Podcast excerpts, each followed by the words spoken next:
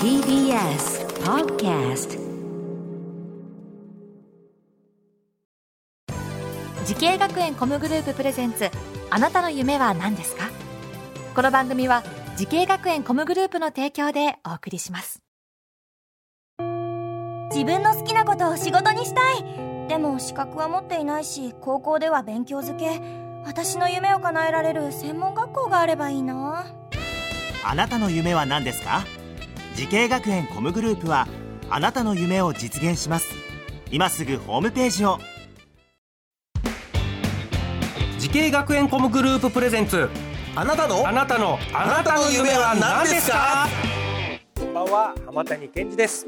このプログラムは毎回人生で大きな夢を追いかけている夢追い人を紹介しています。あなたの夢は何ですか？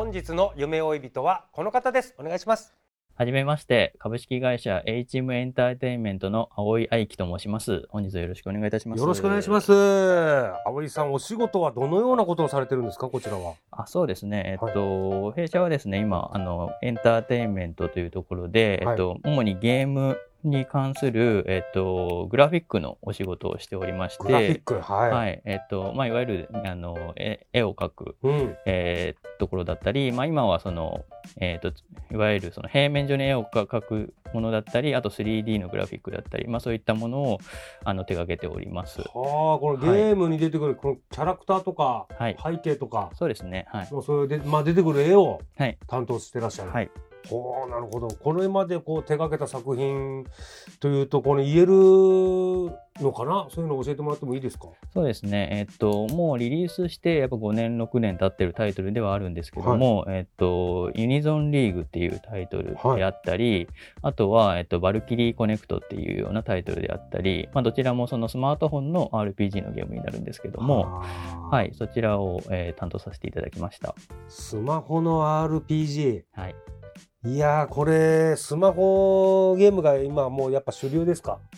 そうですね。今はスマートフォンもそうですし、もう、えっ、と、どのデバイスでもパソコンであったり、はい。まあ家庭用ゲーム機であったり、まあインターネットをやっぱり通して、まあ、えっと、もうプラットフォーム関係なく、まあ、対戦できたりとか、できたりもする時代になってきますので、うん。まあそのうちのやっぱ一つっていうところで、まあ皆さん持ってると思うので、スマートフォンは。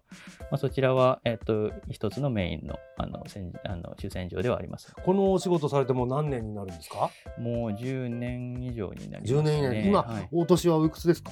今は、えー、33歳。33で。はい。この会社に入る前からゲームってやってましたか？この。あーそうですね。ゲームはあのもちろん大好きだったので、はい。やっぱ小学校中学校と結構友達と一緒にずっとやってましたね、はい。小中とかだとやっぱりまだテレビゲームですよね。そうですねはい。ねあとはまあちょっとこう持ち歩くタイプのゲーム機はいとかですかね、そんなですね葵さんがゲームクリエイターの世界を目指したきっかけっていうのは何かあるんでしょうか、そうですね。もともと本当に小さい頃とかは、うん。本当にただ絵をまあ、いわゆる本当に絵で賞を取って褒められて、ちょっと勘違いして、う。ん自分は絵が得意なのかもしれないなみたいなところで絵が得意な。はい、なんか漠然と思っていたぐらいではあったんですが、絵本の中だったりその教科書のうん。なんか題材をテーマにしたそのなんうん。か絵画にするみたいなコンクールとかとかなんか廃材拾ってきて集めて、うん。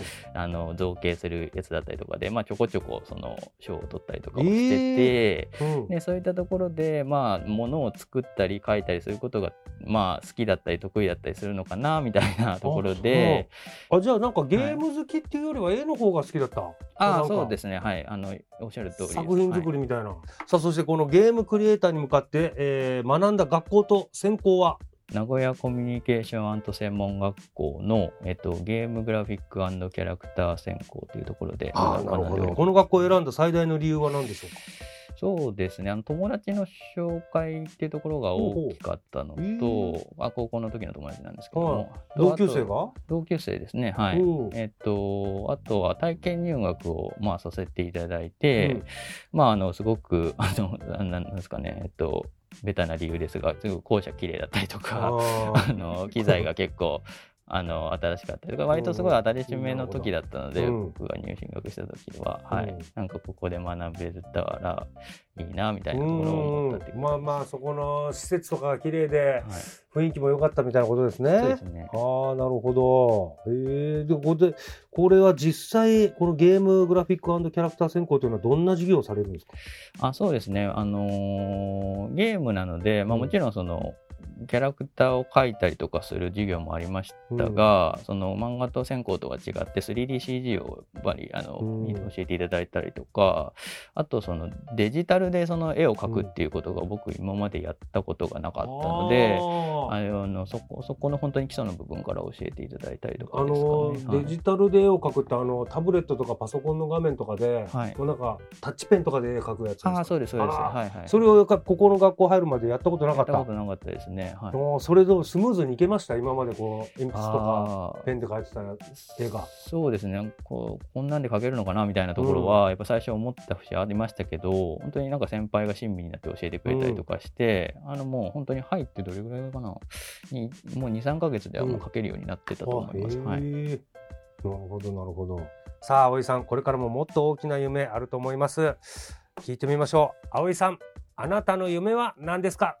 はい。えっと、まあ、世界中の、えっと、方々にやっぱり愛される、えっと、ゲームを、あの、やっぱり残していきたい、残したいっていうところが、やっぱり一番の夢かなと思っております。うん、もう国内だけじゃない、はい、そうですね。今はインターネットさえあれば、うん、まあ、どの国でも、うん、えっと、ゲームがやっぱり発売、リリースできる状態ではあったりとかするので、うんうん、まあ、あの、やっぱり日本国内だけじゃなく、うん、まあ、世界中の、あのー、お客様に商品を提供して、うん、やっぱりあの国際的なやっぱり場で有名なタイトルとして発表できたりとか、うん、あの経験をしっかりそこでこういったデザインのプロセスを踏んでデザインを作ったんだよみたいなところをやっぱり発表できたりする場にあの会社としても立てたら嬉しいなって思ってます。はい、これ葵さんがあの感じるこの日本で受けるのと、はい、世界で受けるのっていうのはなんか違いあるんですか？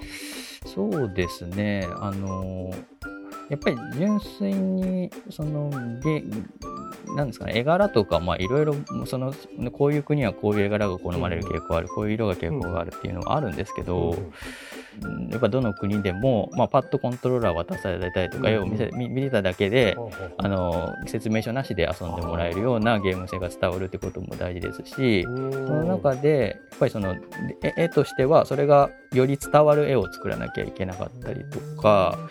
まあ、これ今後なんですかね考えていかなきゃいけないのか,、のかなっていうのは思います。はい、ぜひねちょっと世界で通用するタイトルをね、はい、開発してもらって、はい、ぜひねこのなんか RPG っていうとやっぱどうしてもこのなんか日本のものみたいな感じはあるんですよ。はい、ぜひその夢実現させてください。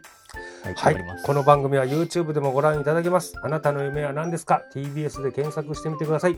今日の夢追い人は株式会社 HM エンターテインメントでゲームクリエイターをしている青井愛樹さんでした。ありがとうございました。ありがとうございました。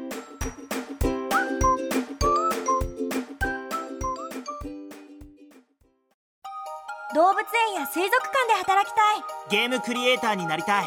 ダンサーになって人々を感動させたい。滋慶学園 COMグループでは希望する業界で活躍したいというあなたの気持ちを大きく育てます。今すぐホームページをチェック。全国の姉妹校でお待ちしています。滋慶学園 COMグループプレゼンツあなたの夢は何ですか？この番組は滋慶学園 COMグループの提供でお送りしました。